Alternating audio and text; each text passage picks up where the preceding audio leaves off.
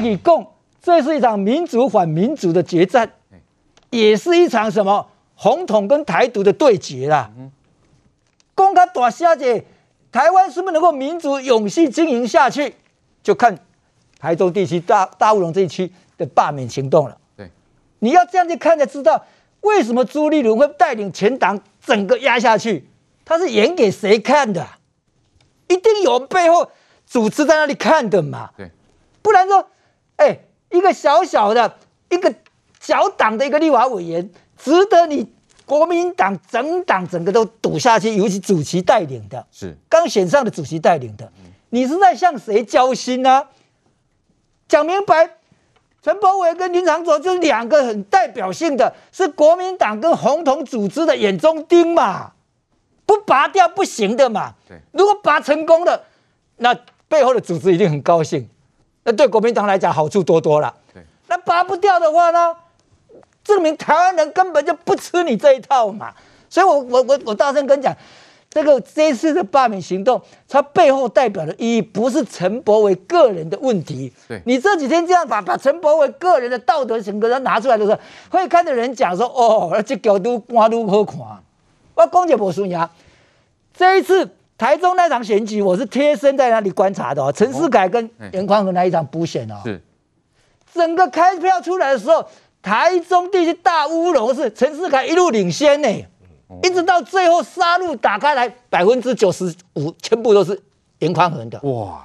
杀戮是他们严家铁票地盘嘛，九十几趴，他是最后才被翻过来赢一千多票哎。哇，杀戮如果被压，为什么？因为陈世凯那时候好像是当第二任的，他大乌龙服务地区，他在那里已经服务的有成扎根嘛。可是杀戮不是他的选区嘛，他是因为补选才下去。如果那时候在经营杀戮，再给他经营一段时间的话，什么会输一千多票？那不倒赢好几千票？那个杀戮最后杀戮票一直上来之后，哇！大家看着傻掉，这怎么会有这样的情形？对，那个陈柏惟就是从这一次经验里面，他的杀戮地区的经营多用心呐、啊！是，他知道要打败你，人家必须在杀戮用力下去，所以差别在这里。陈柏惟两次选举，我也是贴心的，一直在高雄，一直在这里。但这次的罢免跟陈世凯的角色是完全不同了，完全不同啊！陈柏惟所面对的也是完全不同的。对，这个不是两个人在赌输赢，颜宽恒是占不了便宜的啦。因为你那时候要不是杀戮把你抢救赢一千多一千一百多票的话，你现在以为说 Q 点八 U 啊，陈柏惟罢免成功，我出来补选，我一定会当，不一定哦。台那个地区的那个选民不一定会这样想啊，破不落去啊，我支持另人改变红呀，所以不一定会他当选的，只是说陈柏伟这一次他所要扛起来的，如果被纠缠在这个道德上面的话，我认为陈柏伟你不要。根本这种事情讲完解释完就不需要再去每件事情都要去追的。我你会出新干你怎么做过偌多代志，爬过偌多七啊，不能哦出来，某一种代志都是算计是安尼。对，这没道理。你把立场，因为你所代表，我刚刚为什么讲这么严肃呢？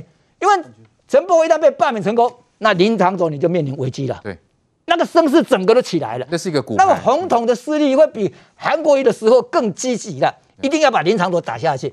他们两个人都在国防外交委员会，王定宇委员也在那边的。国防外交委员蓝绿刚好是五比五，哎，就这两个人可以影响多大？这次两千四百亿经过采案，对，送出去了，所以不是单纯的蓝绿之争。对，国国民党连杯葛都不敢杯，表决这些都赢不过，因为有这两个人在那里嘛。嗯，还一个加一个的差偌济，个加两个，两千四百亿才才够经过。所以他们两个的重要性哦，那我跟我观众听观众啊，都唔知啊，啊，这这几边就罢免，其实罢免，两个会当咧国防外交委员会，和咱通过两千四百个亿的委员会通过送出去，哎，差别偌大，这是关键，关键，他们两个是关键嘛，他不可能跟国民党合作吧？所以国民党一直想要拔掉这两根刺，可是拔不掉啊。你现在如果把它缩小说哦，是蓝绿对峙，我觉得也很不公平。这件事情已经严肃到从这几天的发展可以看出来，杀戮大乌龙地区，领导也要看这件代志。也代表意义不是陈伯伟讲啊，有做立法委员，无做立法委员，还是后边后边一个去选选拢会掉，没有这么单纯。是伊说的地方，伊代表的角色是啥？一才刚刚为什么这嘴蓝营的人在这么多红营的人这么讨厌他、恨他？一定有原因的嘛，跟林长佐一样啊。上次在那个北农在那个环南市场的时候，林长佐被修理的时候，你看看那时候后面势力多大，整个都下去。只因为那一场像科比马上就有人要出来罢免了。对，我，那力量很恐怖。背后绝对有人在鼓这个东西嘛，所以现在这这两个人现在已经变成是他们最讨厌、最恨的。拔掉以后代表什么？共谋统一的任务。坦途已经大陆可以走上前了，因为这两个代表的是很多台独意识里面很坚定的。嗯哼，这个差别如果让这个地区的选民了解的话，嗯啊，唔能够看东西，啊，陈波为个人啊，得的问题零偏向，我就用这种太低了啦。国民党，你用这种在从事一个民主活动，在太层次太低了。今天要检验所有台面上的这些争论，多的不得了，但是也很多。没有人说把它拿出来在这里讲嘛？结果你现在把这个事情提升到让人家觉得说陈柏惟好像，我倒是认为说这一次对陈柏惟来讲就是千锤百炼的。你才三十几岁，这一次正是一个政治磨练的最好机会。对，如果你的立场、中心思想坚定的话，经过这一次的考验，你过关那不得了了。那他。以后他在修理这个立法院修理，像吴思怀一样这些人，那不得了了。对，如同讲话就有声音的哈，转股过去，对啊，台湾的民主会更加的坚定。对啊，我们是一个法治独立的国家，后面有人这样子扯后腿，我们家那，你国民党自己暴露你的弱点出来。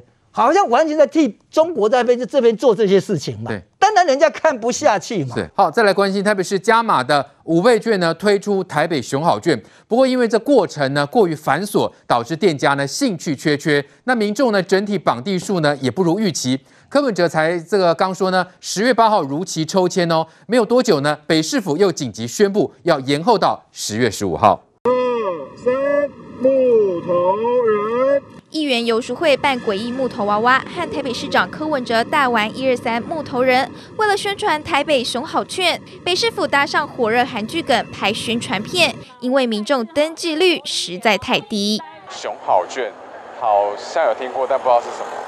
被问到什么是熊好券，大多民众都不飒飒，甚至根本不知道有这振兴券。为了吸引更多民众参与，柯 P 在记者会上再次宣传。一百一十三万张的这个。抽签嘛，就到现在为止才七十，还不到七十万人来登记了。那所以 我们要冲那个数量嘛，至少我们要推振兴方案，总要总是希望它能够完全发挥作用。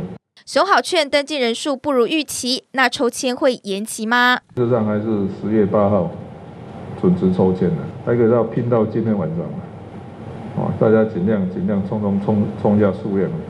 才说完将会如期抽签，几小时后，北市府又表示，熊好券将延到十月十五号抽奖，意愿登记也顺延到十四号。好，现在因为这个疫情趋缓呢，现在大家都要拼这个五倍券哦，希望能够提振经济。那台北市呢就推出一个熊好券，但是呢只有六十万人登记哦，显然这个登记的人很少。而且阿苗了，为什么人这么少？那这个科比又去拍这个影片，有帮助吗？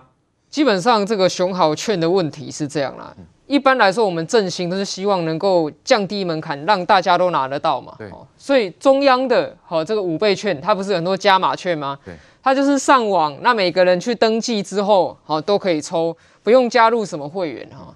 可是台北市的这个问题是在于说呢，柯文哲呢，他非常想要推销一个台北市的 App 叫台北通。嗯。所以他万事万物都要跟这台北通绑在一起啊，这样子哦，连这个振兴熊好券，他都规定说你要去申请台北通的会员才能够呢来抽这个券，所以非常麻烦。我走遍我们所有的基层，不管是民众或是店家，我跟他讲到熊好券三个关键字，十个里面有九个都说好麻烦啊。所以呢，现在来看，我刚刚 update 到最新的一个数据了。我们的熊好的购物券哦，总共提供九十万份。嗯，那登记要抽奖，现在登记去抽的人呢，只有七十九万，中签率超过百分之一百，根本不用抽。哦，那你把它跟中央的比较起来，就是绕亏嘛。嗯，因为中央的所有加码券现在登记都不只是超过百分之百，超过好几倍的都有。那代表人民踊跃嘛，大家想要拿得到，然后想要去抽。结果台北市推这个方案呢，民众。没有意愿来抽，店家更没有意愿来加入嘛？你说，哎，民众都不想抽了，那我加入这个特约店家要做什么？所以现在呢，这整个的特约店家累积起来哈，才六千多家啦，六七千多家，七千多七八千。但台北市有至少八万个店家啦，就是说十家里面差不多才一家加入。那这个东西当然议会要不要把关？要，因为市府呢说这个这个计划要花五亿的钱，超过五亿啊，听说没有预算哦。最糟糕的一点就是这个。市府他九月一号就开记者会，哇，张灯结彩，大张旗鼓公布说哦，这个位。那我们议会九月十五号开始开会嘛，照理来说，市府应该第一时间要把提案送进来，因为这个很紧急嘛，要我们赶快审嘛。结果市府动作慢吞吞，哦，不迟迟不把这个提案送到议会。那送进来之后，像我自己这会期我在财建委员会啦，有五亿的钱在我们这边审的时候呢。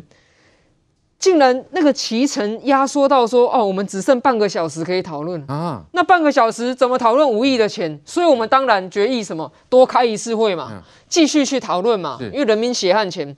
结果殊不知昨天哈，市政府呢就这个秘书长就跟记者讲说，是因为呢议会预算还没通过，所以这个抽奖要延期。啊，推给你们哦？我的天呐！推给议会。对，马上所有议员电话就进来啦。嗯，然后说哎。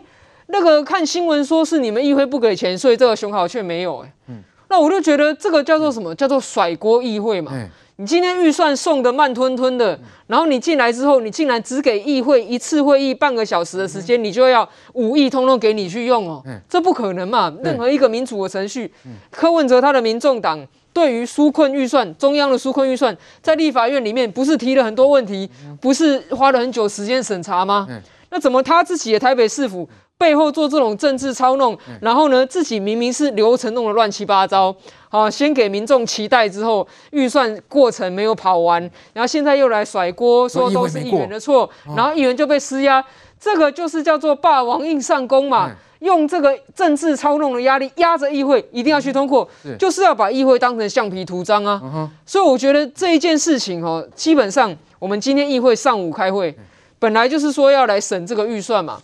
那在审的过程当中，我们已经做成决议，要求市政府必须要跟议会、跟市民公开来道歉。是。那如果说我们下礼拜二还会再审一次，嗯、好，那如果说市政府仍然不愿意公开道歉，仍然不愿意承认他的疏失的话，嗯、当然我们在审查预算的时候，也会把市府这种草率的态度加入考量。哦，阿苗说明的非常清楚，看起来柯批的这个北市府呢，千错万错都是别人错。来，范老师，那显然呢，包括熊好券，那也包括呢。这什么 AZ 疫苗，也真是把这个台北市的这个民众给这个整惨了。那甚至最新公布的什么 KTV 哦开放，台北市晚人家一天，然后呢他又怪中央宣布太慢哦。你可以看出柯文哲什么事情他都要跟中央来比比赛比较，他要凸显他自己的厉害。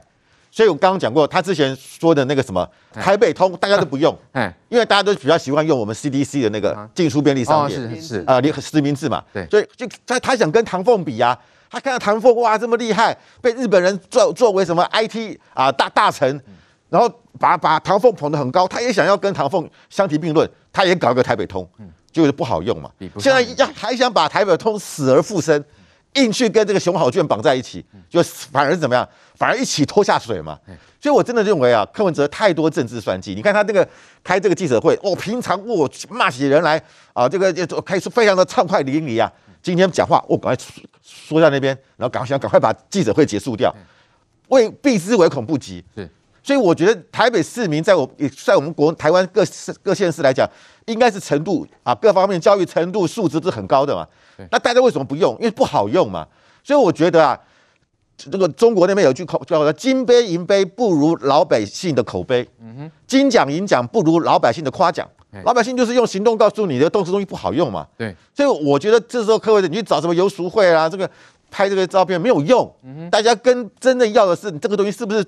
而且十月为什么要改在十月十号前？连续假期啊，这段时间是刚好我们购物啊各方面最好的时候，你拖到连续假期以后，那个经济效果就就下降了嘛，打折扣，你的乘数效果就出不来嘛，对，所以为什么要改？所以你看他现在要延后到连续连假以后，那这个意义何在？对所以，我我真的觉得啊，柯文哲他一他现在还在还在不断的想要跟啊、呃、跟这个陈时中这边 PK，好像不断的在甩锅中央。是，你看那个这个 KTV 十月五号开放，他说十月十号才公布，其实业者早就已经在准备了啦。业者，我我我我看我们家附近也有 KTV 啊，我看他们都已经在打扫了，都已经在准备了。其实就是你政你台北市政府说实在，那为什么其他县市都会开都可开放？他就说因为啊，这个柯文那个陈时中先告诉了这个台呃高高雄市，那台中市呢？台中市人家也是呃金钱豹我们都看到了，金钱豹被改本来是酒店改成一般 KTV，那金钱豹的资讯哪里来的？所有人都准备好，所有人都准备好了，台中都准备好了。所以我觉得柯文哲不要再甩锅说啊什么临时通知什么啊晚上大家都不用睡觉啊，好像说啊跟你偷袭你，然后让让让我们公务员必须晚上加班。其实这个东西看疫情早就知道迟早会开放，对，只是时间而已嘛。所以其他县市早就申败了，一开放就开放了。所以而且一业者都走在政府前面，所以我我不相信台北市是距离我们 CDC 最近的，结果我们还要比别人晚一天。所以，我我觉得这个是的确看大家觉得呃大摇其头的。对，所以科比当一呃要去怪给中央，要去推给中央的时候，就是显然自己准备不足嘛。那特别是比较严重的，还有疫苗是不是有暗杠的问题呢？来，明显这个 AZ 疫苗呢，显然很多人在预约的时候真的是非常生气，连这罗文嘉都说柯文哲真是够了，把自己管好那么难吗？哈，他早上十点开放预约之后呢，就一个多小时就已经名额已满。傍晚得知中央提供的疫苗是十二万剂，北市却只开了七点二万剂，不了解扣住四点八万剂到底是什么原因？我应该跟阿苗应该跟我一样嘛，这两件事情，包括疫苗的事情，还有台北通的事情，我办公室服务电话真的接到爆哎。哦。像疫苗那件事情，一早大概十点多十一点就很多人打电话来，哎，阿给我点疫苗都点没掉，全部因为我内湖嘛，全部都客满，全部都预约都满了，然后他就传那个传讯息传来给我，哎，不对啊，我说。开放应该都订得到啊，因为这已经第二季了，怎么会这样子？后来才知道啊，原来是台北市原额全部没有释放出来嘛，他第一次才释放七万而已。不释放原因是什么？他扣住要干嘛？后来我问卫生局，卫生局这样讲啦，因为那一天开始有打了三剂、四剂不同的疫苗嘛，A、莫德纳还有 BNT 都在打，然后流感疫苗都在打，他怕量人不足，所以先释放七万出来。卫生量人不足，呃，人接种人员啊，输送人员，可是早上那是。那是晚上才这样跟我们讲，第一时间我大概中午的时候就问卫生局啊，卫生局他就跟我们反映说，哎、欸，中央唐凤系统哎不对，唐凤那边系统坏掉了，才当机，哎，怪中央，我都奇怪什么什么事情都推给中央，然后后来到晚上终于才承认说，他们才释放七万七万多剂疫苗而已嘛，所以我觉得是这样，当然中央有时候做法不见得跟台北市相同。那做嘛你就沟通就好了嘛啊！可是你自己出包了，你就要扛起来啊！对，你不能自己出包就把它推给中央啊！这件事情也害我们电话接不完啊！那那个那那个熊好券也是一样啊！我今天新闻一出来之后，哎，我今天我在办公室，我在助理，我们助理来骂我说，哎，议员，我助理全部都有去抽熊好券哎，然后结果他们在我助理在骂我说，哎，议员，你们审预算可不可以快一点？我说关我什么事？你们了，连我助理都在怪我说，我们市府很会放消息耶。对啊，因为我们的助理看到报纸啊，他以为说我们把预算挡下来，拜托啊，预算根本还没送出来啊。我说我我以为熊好券，然后就可以，因为市府这种做法真的不对啦，而且他们制造烟雾弹，好像变成说我们在背黑锅一样，我们在扛责任。我觉得。刚阿妙讲那个重点啊，因为他用绑台北通，那台北通是电子支付，嗯，其实他现在猛拿 gam cycle，他希望用熊好券，然后把台北通的人数拉起来，可这是不对嘛？各县市没有这样，因为太麻烦了，导致这个问这个这个这个整个机制要重新设计。来问，哎，柯比很厉害，连议会都敢黑哦。敢黑议会的不叫厉害，叫黑，就纯黑而已。黑议会有什么厉害？我坦我坦白讲，罗文嘉那句话可以借来用，全是盖这些现象，叫做把自己管好。你就把自己先管好。比方说台北市的防疫会议像不像防疫会议？大家自己去看就知道了。这里面有两个事情，一个是心态上，一个是程序上。我们以行政院要拿这一个振兴专案，后面我们后来叫五倍券嘛，哈，他是把方案拟妥。正式从行政院院会决议送到立法院，他才敢对外宣布有这个东西。那细节为什么不敢宣布？那时候细节还不敢宣布哦，因为立法院到底会删多少预算，留多少钱不确定。是，哪怕我们执政过半，这个是基本的程序，也就是民主政治叫做 check and balance 制衡。行政部门决定的不是你说的就算了，我又不是共产国交北韩。那等你送进国会或送进议会。通常会说，我有这个计划，但计划细节等议会通过，我再来宣布，免得民众期待错误嘛。对，免得好像拿民众在绑绑架议会的审查权嘛，这样审查就会出问题。所以我以最近这次苏贞昌，我相信国民党团就有感，虽然国民党团在那无理取闹，但是至少苏贞昌在程序上院会通过。送进国会才宣布有这个计划，至于计划细节多少钱怎么处理，等立法院三读过再来讲。嗯哼，这是要基本的尊重程序。对，很明显台北市议会没有啊，根本都还没有预算框好、计划好，还没有送进台北市议会，就对外宣布哇，这个要怎么弄、怎么弄、怎么弄。那现在怎么办？那现在怎么办？他讲了就要做就对了。啊，你台北市议会如果不通过嘞？嗯，那不通过不就全这些要去领券的人？打死这些市议员，那通过你，你这审查机制算什么？那现在看起来人气也不旺嘛，几乎人人有奖也不用抽嘛。第二个是心态上，从那个十十二万剂，他扣住只弄七万剂哈，你就发现这个行政能力真的很差。好了，我因为要打 BNT 打很多种，所以我注射人员人数不足。那你就登记三四天嘛，我就可以登记到后天、大后天的某个诊所，我心里就不会恐慌啊。对，你扣住干什么？然后扣住呢？第一时间两个副市长都怪中央，最后才发现是台北市自己出错。对，这就是心态上处处作对，能力上明显不足，程序上又不予尊重。那这个施政好不好？民调告诉我们，每次民调他都满意度最后一名了。是，来来来，郭东哥来。昨天很多朋友看电视看到。柯文哲市长跟国民党的议员在玩那种鱿鱼鱿鱼游戏的木头人的时候，真的很摇头。如果说市政搞得很好，你在推动什么东西，你去做这些游戏，大家都可以忍受。但是你市政明明搞得烂烂哩哩烂烂，结果你还有时间在搞那种东西，实在是无可忍的。我在节目中曾经挖苦他说：“你干脆去改名，你的政党改成鱿鱼党不就好了吗？何必再玩那种游戏呢？”但是他要流行文化，他要迎合这个。今天我们来讨论他的，不管是不是疫苗的问题，还是不管是不是什么熊好券，我作为资深市民啊，我根本也没听过什么熊好券是什么东西。没听过。你要叫我怎么去预约，怎么去拿这个，我也不会。我只是比较关心的。他曾经有一个政策哦，到现在没办法实施哦。现在在座有两位台北市议员，我要问他们的哦。他说，疫情三个月期间，因为敬老金每个月进去你的悠游卡里面四百八十元，因为大家都不出门了，所以都没有使用，这个钱都省在那里了。所以他算一算，有多少亿？